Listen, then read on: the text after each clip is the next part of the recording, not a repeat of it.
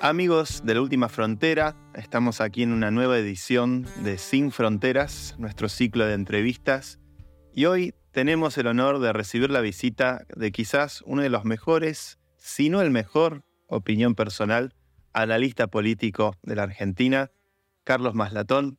Bienvenido a la Última Frontera. Gracias, Siri. Un placer hablar con vos como siempre. Ahora nos llevamos bien. ¿eh? tenemos algunas diferencias online de la década pasada, pero de la década pasada. La verdad que vamos a la política real o a la economía o a tantos temas de interés común. ¿eh? Deng Xiaoping Massa, el apodo que vos le pusiste. yo, sigo, hablo como se hablaba antes en China, como yo lo escuchaba en Radio Pekín. ¿Cómo era? Deng Xiaoping, Zhou Enlai, Mao Zedong, Hua Feng. Después le cambiaron Deng Xiaoping, Mao Zedong. No, no. Eso en tus años de radio aficionado. Eh, no, de radio escucha donde corta. Acá, Radio Pekín nuestro boletín de noticias, el presidente Mao Zedong, ¿eh? y después, después cuando a la muerte de Mao, hay un periodo intermedio de, de un líder llamado Hua Kuo-feng y después vino Deng Xiaoping, que es el que hizo pasar a China del comunismo más absoluto claro, a las formas capitalistas no democráticas, pero que bueno, convirtieron a China en una superpotencia, ¿no? ¿Por qué lo, lo asocias a Massa? Porque vos fíjate que Massa es un peronista que estuvo rezagado en la segunda línea, después en la primera línea, después quebró al kirchnerismo en el año 2013 y después volvió. Y me hizo acordar mucho a Deng Xiaoping, que estaba en el oficialismo, después estaba preso, iba y venía, y, y encuentra un momento político, una ventana de oportunidad, y el tipo termina conduciendo China 20 años. ¿no? Como hombre de mercado. Yo digo, yo digo, yo digo que, que Massa está en Xiaoping y que ha quedado confirmado con su juego político del 2019 y con su ascenso político ahora para las elecciones del 2023.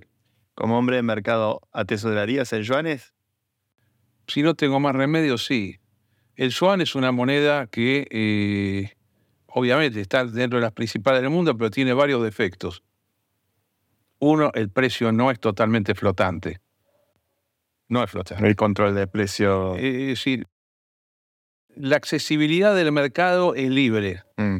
El tipo de cambio no es flotante. Mm.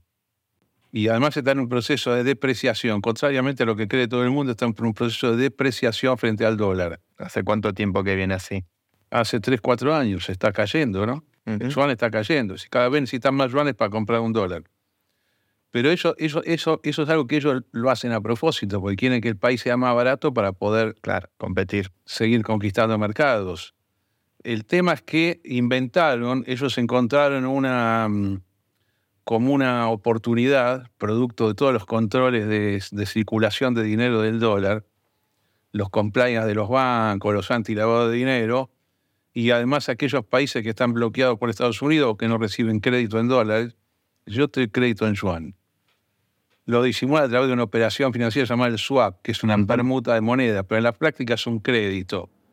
Vos le das tu moneda, ellos te dan la tuya, así los dos se deben lo que recibieron mutuamente, pero en la práctica es un crédito. Dice, vos con ese crédito podés comprar productos nuestros. Entonces es una forma inteligente de imperialismo económico, financiero, aprovechando la torpeza de los Estados Unidos.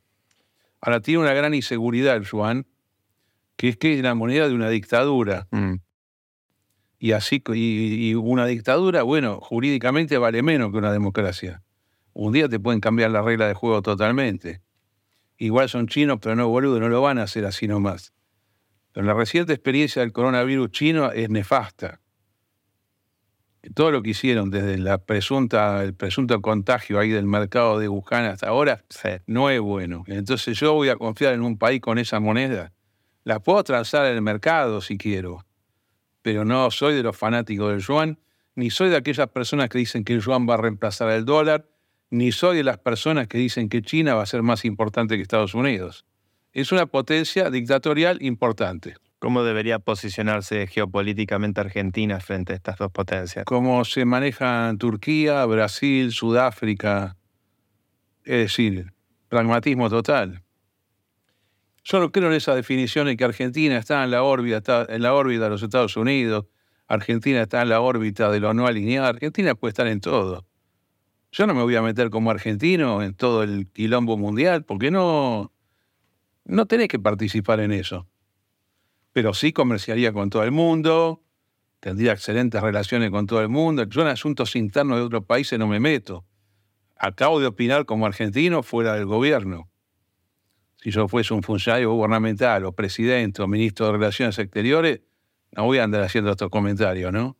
Vos como mm, uno de los early adopters de Bitcoin, cosa que nos eh, une eh, en común, ¿Qué imaginas o qué postura debería tomar Argentina respecto a este tipo de activo y, qué oportunidad representa para el país algo como Bitcoin o las criptomonedas? Para mí, Argentina debería permitir eh, la libre negociación del Bitcoin contra el peso argentino, en forma absoluta. Quiere decir que el sistema bancario argentino debería poder liquidar las operaciones que tengan como objeto un intercambio de criptomoneda. Ese sería el tema. Y creo que sería un golazo hacerlo. Nada más que eso. La única, la única cosa que yo le pido al gobierno, que por conveniencia nacional se diga que la plaza argentina financiera es amigable para ese tipo de operaciones. Hoy se, hoy se podría hacer en pesos perfectamente. Obviamente que tiene una contra para los que favorecen los controles de cambio, que es que implícitamente vos tendrías el precio del dólar ahí. Claro. Pero a su vez favorecerías mucha actividad que hoy la tenés restringida porque los bancos argentinos, por indicación del Banco Central, no están permitiendo ese tipo de liquidaciones, salvo algunas excepciones. Para mí se están equivocando. Eh, con esto te estoy diciendo que quiero que se pueda liquidar peso argentino contra Bitcoin. En el futuro, si hay, si hay eh, masivamente cuentas centrales en Argentina contra, contra, contra argendólares serían. Pero yo no estoy en la línea de que hay que declarar moneda oficial Bitcoin. Lo del Salvador para mí no es reproducible en Argentina, además no hace falta hacerlo. Es eso, permita el libre mercado, con eso me alcanza. ¿Por qué dirías que lo del Salvador no, no es compatible con Argentina? Porque vos no podés hacer, digamos, vos, vos podés eh, convivir, permitir la convivencia de un sistema de custodia nacional con un sistema de multiplicación secundaria de dinero. La moneda fiat permite multiplicar secundariamente el dinero. El Bitcoin no permite, mm. por las reglas de, la criptografía, no permite que haya más de 19,3 millones de Bitcoin en este momento. Claro, es una, una ley austríaca, digamos, un, un capitalismo. Es un capitalismo primario en materia monetaria donde vos como no podés duplicar, no podés dar crédito, sí podés dar crédito, pero con alguien que prestó su propia moneda. No se puede inventar bancariamente crédito en Bitcoin, eso, mm. a eso es lo que te claro. Sí, el, máximo prestable de Bitcoin son los 19,3 millones de monedas que hay siempre que sus propietarios lo quieran prestar. Pero no podés prestar 38 millones, 380 millones como pasa con la moneda fiat. El mundo necesita ese tipo de expansión secundaria. Claro. No es que necesita, es inevitable. Si hay crecimiento, hay que emitirlo. Entonces, ¿qué haría yo? Haría ese tema. Vos querés tener custodia en un país, Bitcoin lo podés hacer. Querés tener eh, Fiat, está bien, no va a desaparecer eso ahora. Con Ethereum te llevas bien vos lo también. Que, lo que estoy diciendo con esto también es que las teorías absolutas, que quiero dolarizar el país, quiero yuanizar el país como si fuera todo o nada, son incorrectas. Con Ethereum sí, me encanta Ethereum. Me gusta cómo está operando. ¿Sos de usar eh, finanzas descentralizadas y todos estos nuevos servicios más allá del trading del activo en sí? Yo básicamente soy un trader y un analista de tendencias. Mm. Pero me gusta lo que hizo Ethereum. Vos pensás que Ethereum, vos tenés la caída desde 4.800 en el 2021 mm. y después tocó 880, pero hace más de un año tocó 880. Lo tenemos casi en 2.000 y en estos días a punto de romper los máximos recientes de 2100. Mm. Tiene un gráfico más bullish que el, que el Bitcoin en este momento de Ethereum. Sí, ¿no? Pienso parecido. Y yo creo que, yo creo que Ethereum va a llegar a, nuevo máximo, o sea, arriba de 4.800 antes del, antes del BTC. ¿Qué te da la onda de Elliot con, con Ether? Y me da, tenés que hacer la cuenta, 2.100 menos 880, pone 2.100 menos 900 son 1.200 eh, dólares, vamos a ponerle, sumado a, mm, a 1.500. 1.200 por 1.61.8, ponele, son 2.000, 2.000. Yo creo que vamos a ir a buscar 3.500 en los próximos meses. Ah, muy pronto. Esto no es una recomendación, ¿no? Por la duda. No hay, asesoría es una opinión, no estoy asesorando, no estoy recomendando, estoy diciendo lo que yo creo que va a pasar, me puedo equivocar. Pero lo veo bien. Bitcoin también lo veo bien. ¿eh? Ahora, cuando superemos con contundencia los 31 mil dólares, me parece que entramos en un ciclo que va a tender en el mediano plazo a, nuevos máximos. Eh, básicamente, lo que tuvimos en el 2022 es un, un ajuste de lo que había subido el mercado desde marzo del 2020, que fue el último crash importante, ¿no? Mm. ¿Cómo, qué, ¿Cuáles de los candidatos o cómo sentís que los diferentes candidatos presidenciales se relacionan con estas ideas, con Bitcoin, las criptomonedas? ¿Quién crees que tiene tal vez mejor entendimiento? Ah, ninguno. Ninguno. No creo que se den cuenta lo que es. Con, Muy difícil. ¿Con Milei has hablado de estos temas? Con Milei hablé esto en el 2014. ¿Y cómo se llevaba él? Toda la semana le hablaba yo a Milei en eso. No, no, ¿Te escuchaba? Pensaba que estaba loco, yo que no, que no, no, no comprendía qué es lo que le estaba diciendo. Le digo, mirá, se creó un sistema monetario autónomo de los gobiernos, descentralizado. Le expliqué cómo era la emisión, que cada 10 minutos se emitía una cantidad de moneda.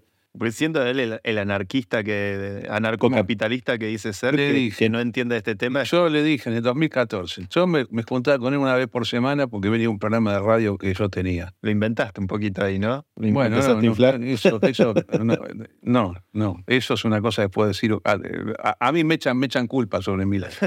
Yo no, yo te cuento. Él venía un programa radial. Él venía un programa radial que yo tenía seis y media, pero Salíamos de ahí y nos íbamos a tomar un café en el Florida Garden, Florida y Paraguay, acá en la ciudad de Buenos Aires. Entonces yo le dije, loco, ¿viste que puteamos hace generaciones contra la moneda estatal? Y hablamos de volver al patrón oro y hablamos de la no multiplicación secundaria. Bueno, unos genios bajo el nombre de Satoshi Nakamoto, que no sabemos quién diablo es o quiénes diablos son, inventaron lo que estuvimos esperando toda la vida. Nos preparamos toda la vida para este momento. Varía 150, 200 mangos el Bitcoin. Nunca lo pudo agarrar, ni él ni Giacomini, que era su socio en ese momento. Yo, yo creo entender qué es lo que les pasa. Mira, ellos estudiaron otro, otro súper libertario, mega narcocapitalista, ¿por qué no entienden algo que debería ser evidente para ellos? Yo creo que ellos están muy metidos con la moneda de papel y con el sistema bancario adscrito a la moneda de papel, que incluye el dinero secundario, los agregados monetarios, esa materia famosa de la Facultad de Economía llamada dinero, crédito y bancos, y bueno, yo creo que es inconsciente. Es como que ellos dicen, la moneda no tiene que ser estatal, pero en la práctica no conciben otra cosa. Ni siquiera entienden bien lo de la caja de conversión de la vieja moneda, que solamente los papeles que circulaban eran una representación del oro eh, que estuviera en, bóvedas. Ni siquiera eso lo ven tan, tan fácil. El Bitcoin les ha roto el cerebro. Pero el Bitcoin, yo te digo, es el, invento monetario más importante de la historia. Es uno de los grandes inventos de la humanidad. De la humanidad. El siglo XXI. está la rueda, ahí está el Bitcoin, ¿no? Sin duda. Eh, es impresionante, porque además el Bitcoin se bancó, fíjate que se, bancó varios bear market, donde vos decís, bueno, esto se funde, se destruye se bancó el bear market del 2014, que cayó de 1.163 a 150. Un año duró eso. Después se bancó el bear market del 2018, caída de 19.666 dólares, 19.666 hasta 3.120. En el medio del COVID, cuando arrancaba. No, eso después, después bien. El COVID es una caída desde 13.880 más o menos hasta 3.850, el 20 de marzo. Y de ahí arranca, de 3, 20 de marzo del 20. Y de ahí arranca de 3.850 hasta 69.000 el día de noviembre del 2021. Y después, ahora viene, después tuvimos otro bear market que tiene una lógica total dentro del desarrollo de ondas que vienen desde abajo de todo, de que varía un centavo. Pero ya terminó, terminó en noviembre del año pasado. La caída fue 69.000 a 15.700. Estamos en 31.000 ahora mientras estamos haciendo este programa. La cosa viene bien. Es decir, lo que, lo que mostró es que estos análisis técnicos tienen fundamentos atrás, no los análisis, el, producto Bitcoin. ¿Cuál es el fundamento más importante? La escasez de la oferta mm. y la no duplicación. Mm. el tema de la no duplicación es clave acá. Es lo que te diferencia de una moneda fiat. Un banco puede crear moneda. Acá, un custodio de Bitcoin no puede crear moneda. No existe el Bitcoin falso. Mm. Justamente, el Bitcoin es un único, un bien digital único. No es reproducible. Y además que sabes, Siri, que se han perdido un montón. ¿Cuántos se habrán perdido? Sí, hay mucha billetera perdida en... Pero cantidad de gente, es Sí. una cosa impresionante. Yo me encuentro siempre, yo tenía un pedazo de Bitcoin, un Bitcoin, no sé dónde está. Sí. Sí, debe, haber mucho menos que 19,3 dando vueltas. En una época decían que había 3 millones menos, pero a mí Sí. no me sorprende que sean 5 millones Sí, menos. O sea, la escasez prima acá. Mm. La escasez no es la única causa del valor. Es la escasez y de otro lado tiene que haber demanda. O sea, el Bitcoin podría haber sido un producto escaso y no demandado. El tema es que fue muy demandado. Mm. Hay que analizar el éxito de la demanda. ¿De dónde vino la demanda? Y yo creo que vino de un entorno cultural de muchas personas, la mayoría tecnológicos, la mayoría jóvenes, la mayoría tanto de izquierda como de derecha. Es importante la diversidad ideológica. Es y zurdito de California y financiero de Nueva York, ¿no? Sí. O, Está muy bien. o- o, digamos zurditos de, de- de- de Vermont, por poner un lugar, de- o, de- o del estado de Massachusetts. De río porque mi hermano vive en Vermont. Bueno, y bastante es, un- es un estado com- completamente comunista. O de Massachusetts. Yo viví en California y en Nueva York, Bueno. para tu tranquilidad. Bueno, está bien. Pero, eh, y, y- y por otro lado tenés gente de Florida, Texas. Es, es Sí. ese tema bancado por los dos espectros ideológicos más importantes. Más la juventud, más las universidades, más la novedad, le generaron la gran demanda. Mira, yo en el 2014, que yo estaba ahí al cargo de la tesorería de Exapo, había mucha gente preocupada en la empresa. Yo dije, olvídense, esto va a caer hasta que tenga que caer. Pero la- durante todo ese año, yo tuve demanda para comprar Bitcoin todo el año. Es decir, precio para abajo, compro, compro, compro, compro. Si nunca decayó el interés. Mm. Nunca, pero absolutamente nunca. Y, y eso es éxito de la demanda. Entonces vos tenés la definición de la oferta limitada más la demanda que por diversas razones culturales se mantuvo. Y obviamente el bull market generó más demanda, como siempre pasa con esto. Mm. Anda, anda bien el tema. Y además, en los- si me permitís, Sí. en los últimos tiempos, los Estados Unidos, la Reserva Federal, trató de tomar muchas medidas en contra de cripto. Eh, algo que yo estaba esperando desde el año 2013, que un día digan, el Bitcoin no se puede convertir contra fiat. No lo dicen, pero te van limitando. Los bancos, había tres bancos importantes que hacían este, este cambio, ¿no? Silicon Valley Bank, Mm, Signature Bank y Silvergate Bank. sí. Buenos bancos, no, no tuvieron mayor problema. Uno cometió una macana que se Tenía mucho prestigio esos bancos. hasta Sí, pero lo cerraron porque lo cerraron, ¿eh? No es que no, no era una cosa dramática el tema. Fíjate qué interesante, Siri. Uno podría pensar que si el Bitcoin no se puede convertir más contra fiat, ni al entrar ni al salir, el precio debía ir para abajo. ¿Qué pasó? Fue para arriba, recontra para arriba. Ahí se reactivó. Se dio la tesis un poco. Y yo quiero, quiero poder explicar por qué fue eso. Vos viste que ya desde 2018 en adelante se creó el Tether, un italiano que vive Sí. en Mónaco, Misterioso Giancarlo, italiano. eh, Giancarlo De Bassini. A mí me escribía en ese momento, escuchame, quiero que Xapo distribuya Tether en Sudamérica. Le digo, loco, no, ni bolas te van a dar acá, pero dale para adelante. ¿Qué hizo? Una caja de conversión de un fiat cripto. Tiene la guita en un banco y contra eso emite, contra cada dólar emite un Tether. Si vos sumás la cantidad de Tethers que hay y la cantidad de USDC, que lo hizo la empresa Circle, eso te da más o menos 140 mil millones de, de, dólar, de dólar fiat. ¿Cuánto es el market cap de todo cripto? Más o menos 1,1 1,3 trillones. Mm. Quiere decir que vos, a pesar de que no podés ingresar plata nueva prácticamente, dólar, para comprar Bitcoin, sí tenés un 10% de circulante monetario sobre el market cap. Y esta es la explicación de por qué ha podido subsistir Bitcoin. Porque a alguien se le ocurrió, genio para mí este tipo que yo Sí. te estoy diciendo, tengamos una moneda que sea como el dólar. Creo que Y Tether, se llama sta- stable, con el que me Sí. parece un nombre re boludo para, para eh, ponerle.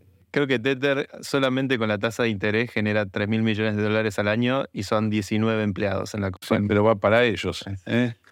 Bueno, Un bien, vivo gana- bárbaro el bien ganado porque salvaron Bitcoin. Y sí, que la liquidez de 140 mil millones. Ya me dice Giancarlo de Bassini cuando, tuvo- cuando tuvo problemas legales. Tiene unos cuantos problemas. Sí, pero ya los, ya los ha ido Sí, solucionando, Sí. ¿no? Una multita acá, multita allá. Entonces me dice, escúchame, vos pensás que yo voy a truchar, dice, los números de acá de la reserva. Me dice, tengo plata para vivir los próximos 10.000 años, me dice. 10.000 años, así me dice. Y le digo, obviamente. Nada, olvídate, es fabuloso. La, la cuestión es que la esencia restrictiva de la oferta de Bitcoin, el éxito de la demanda, entre otras cosas, por tipos de vanguardia como vos, ¿no? Que son recancheritos, de la moda, todo esto, da conferencias del mundo, todo. Vos picas, vos sos la demanda. La oferta que viene perfecta. Más la creación del test te hace que el Bitcoin esté vivo. Estamos en el mismo equipo vos y yo al final. Bueno, somos diferentes tipos humanos, pero este justamente es el tema importante. Mm. Yo soy un tipo humano, más financiero, más aparrastroso, y vos sos un intelectual altamente fino, ¿no? Son muy generosos. Gracias. Este, ¿qué- ¿Por qué crees que Argentina, Argentina de hecho es creo que el segundo primer país con mayor nivel de penetración en cripto, en el orden del 25-26%, junto con Turquía y otros países que tienen alta inflación? ¿Cómo crees que estas tecnologías pueden ayudar a transformar el país en los próximos años? circulación de dinero. La verdad que Bitcoin acá fue fundado, Bitcoin o Ethereum o Tether, que es exactamente igual a estos efectos, en Turquía lo mismo. Bueno, si yo quiero sacar plata del país o quiero entrar, es un quilombo, ¿viste? El compliance, el lavado de dinero, quién sos vos, de dónde lo sacaste, no te da ningún problema. Yo quiero traerme 50 lucas de afuera, me, me las traigo y vos no te vas a enterar. ¿Qué traer? Nada. Aprieto acá, se la mando a otro que me da los dólares acá y viceversa. Mm.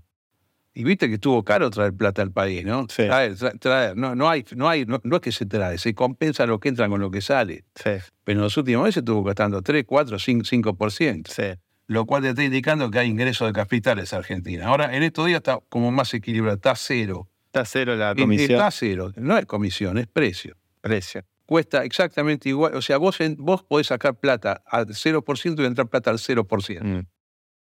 Es, eh, de hecho, creo que es neto comprador eh, de pesos argentinos cripto. Sí, Es como genera demanda. Exactamente, exactamente. Y ahora cuando si se da un rally acá, de vuelta se va a poner, se, se va a poner para el otro lado el mercado. Mm, O sea, vas a tener que Claro. pagar para, para comprar. claro. Entonces, Milei nunca te dio bola con estos temas. No lo entendió. ¿Qué pasa No lo entendió. En general, en general, yo te voy a decir, los economistas que vienen de centros de economía especializada en la moneda o en macroeconomía, yo creo que tienen un tema psicológico que no lo pueden entender y como no lo pueden entender, dice, bueno, listo, esto como que no, como que no me importa, ¿no? de formación universitaria? Se llama esto de formación profesional. Mm, Ahora, capaz que un pibe de 22 años que estudia economía, sí, porque viene limpio el cerebro, Claro. ¿entendés? Es jodido un tipo de 50 años decirle, eh, no, no, ah, no, no es dólar la cosa, está el Bitcoin. ¿Qué? Porque ¿A si- dónde está el Bitcoin? Nada, no es un bien digital, loco, no, no, no está en un lado. yo, yo- Ese es otro tema, Siri. La gente joven en general, o abiertamente, yo no soy joven, soy un tipo grande, ¿no? Pero la gente más abierta y la gente joven no necesita ver el, el- el objeto para creer en, en eso. ¿Te das cuenta? que Sí. Qué gran diferencia que es eso. No, El pero ¿a ¿dónde está? ¿Quién lo tiene? ¿Dónde está? No, es, un- es en, en- en una red que se llama blockchain. Este, ¿crees que, a ver, el, el- Milei está muy enfocado y centrado en el debate de la dolarización? Sí. ¿Qué crees que puede llegar a suceder con eso? ¿Es algo factible o es un bluff o es algo que... No va a pasar nada. Más allá de que él gane o no, no se- lo que él dice no se puede hacer. Eh, yo creo que le ha faltado la verdad con la dolarización. Eh, él no explicó en qué consiste. Dolarización, para que no haya ninguna duda, es reemplazar la totalidad de los billetes y monedas por dólares que da el gobierno. Y convertir la cantidad, todos los depósitos que hay, o sea, los plazos fijos, la cuenta corriente de caja de ahorro, en dólares. ¿Quién aporta esos dólares? Tiene que aportar el gobierno. Son como 120 mil millones de dólares, más todo lo que es la deuda del Banco Central, que es en pesos, en pesos remunerados, más el cambio de todos los contratos de la sociedad. En esta casa donde estamos, si cuesta 300 mil pesos por mes, bueno, ¿cuánto, ¿a cuánto pasa a ser la deuda del locatario respecto del locador? O el crédito del locador respecto a... Eso hay que convertir, hay que poner un tipo de cambio oficial. Ese tipo de cambio, no oficial, tipo de cambio de conversión, porque vos desmonetizás el peso, necesitas muchos dólares para hacerlo. Y, y un país que ya está endeudado, que va a pedir dólares afuera para hacer esto, si ¿quién sos vos para hacer esto? O sea, vos encima que debes 500 mil millones, querés pedir 100 mil más para darte el lujo de decir ahora, ahora tengo dólares. Y además, ¿qué pasa con los bancos, Siri? Los bancos Fiat crean moneda secundaria. ¿Qué moneda secundaria van a crear acá? Mm. Argent dólares, o sea, dólares que no existen. Es el multiplicador sobre una moneda que vos no tenés. Si vos tenés multiplicador bancario, tenés que tener el Banco Central. Mm. No querés tener Banco Central, no tenés que tener multiplicador bancario. Esto quiere decir que vos tenés que dividir la banca entre banca de depósitos y banca de créditos, donde el depósito es la custodia y la caja de pagos y el crédito es lo que el banco toma a un tercero para después represtar. Este tema de que el banco autónomamente crea crédito necesita Banco Central, porque si no es un fraude y además tenés corrida bancaria. ¿Llega con oxígeno mi ley a la paso o, está en Yo creo que está cometió muchos errores, muchísimos, y está ahora está en baja.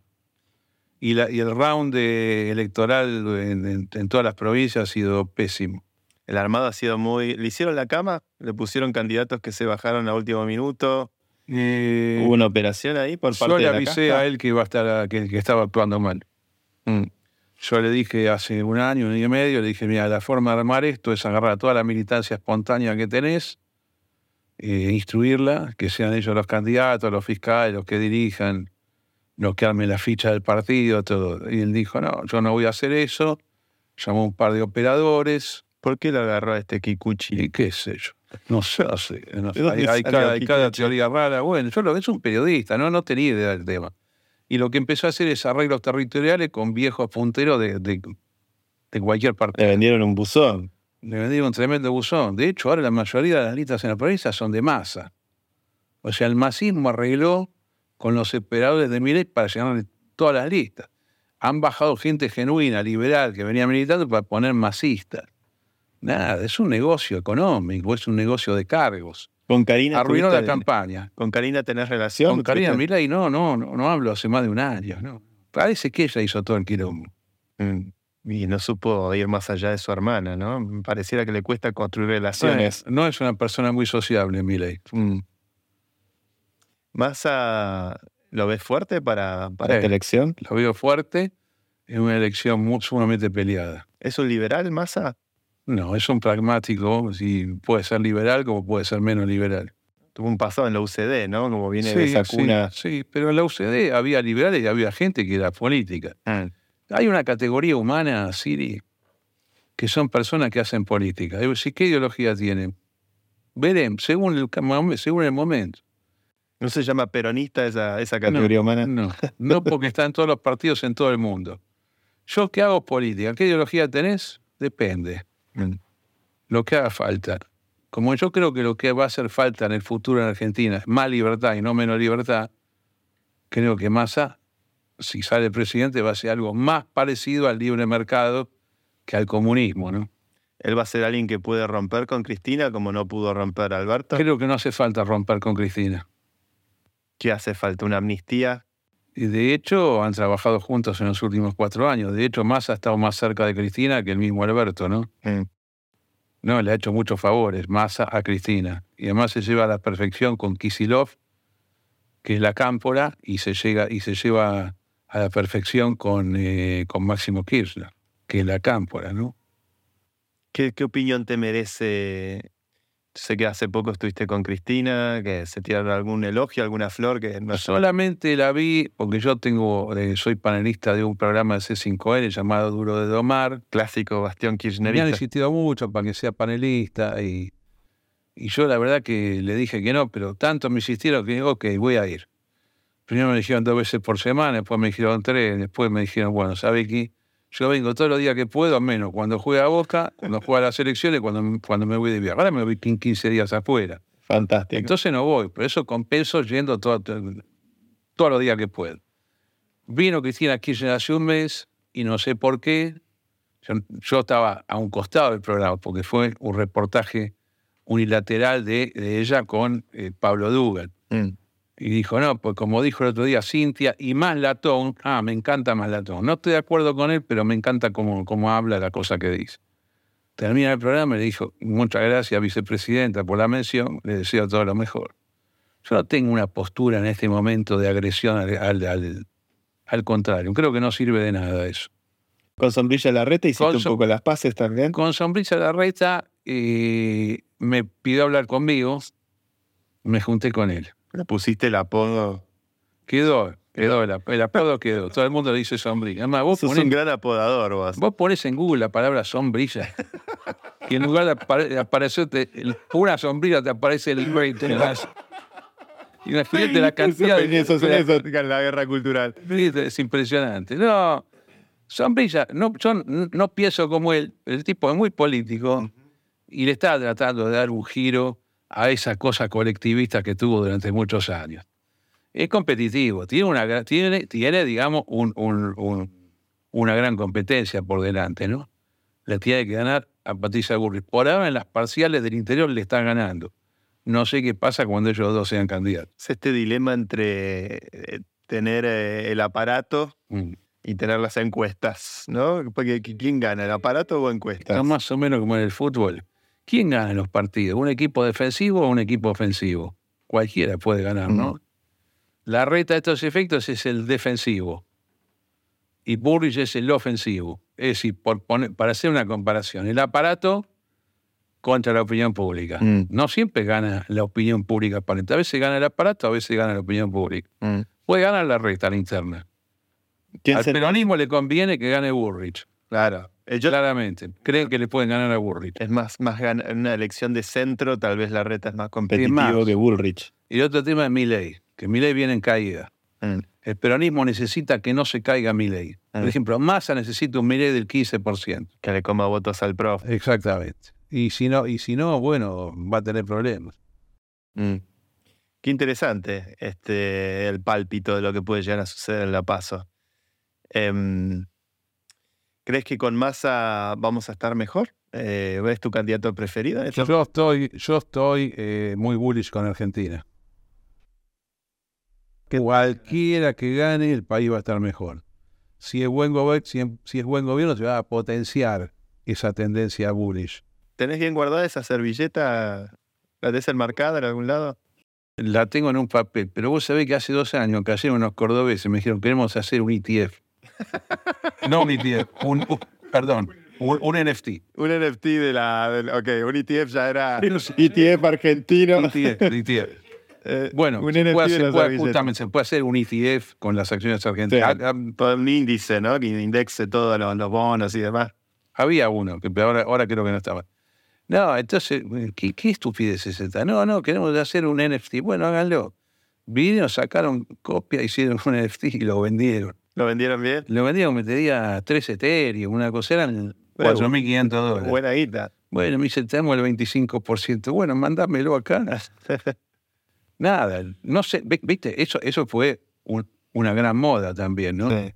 ¿Cuáles son los años clave que deberíamos esperar o prestar atención ¿De qué? eh, de acuerdo al cálculo que hiciste en esto? ¿Clave para qué? Para el crecimiento, los, los momentos de pico, los momentos de, de Y- éxtasis nacional. Imagino el mundial, a ver, Bueno, el mundial No, yo creo que un pico importante en Argentina, importante lo vas a tener en el 2029.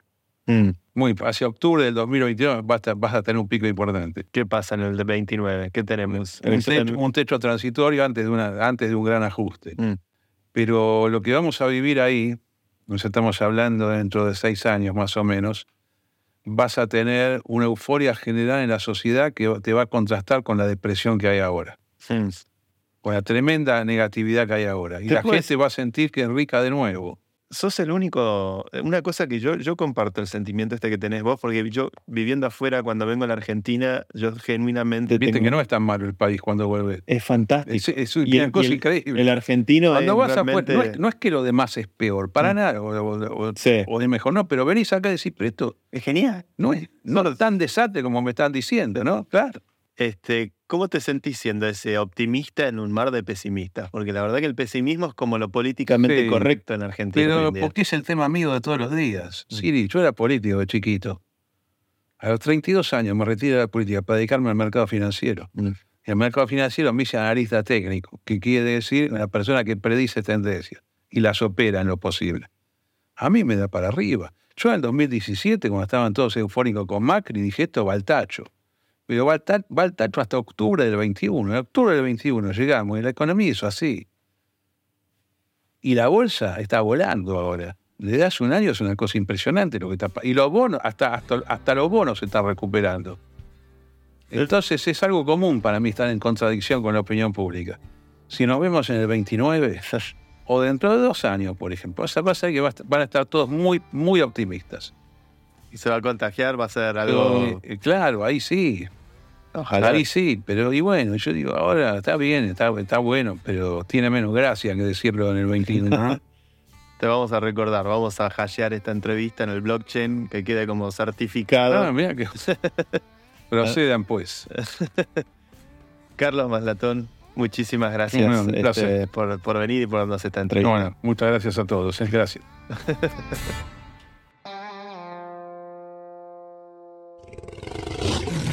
Una producción de Fiera Podcast.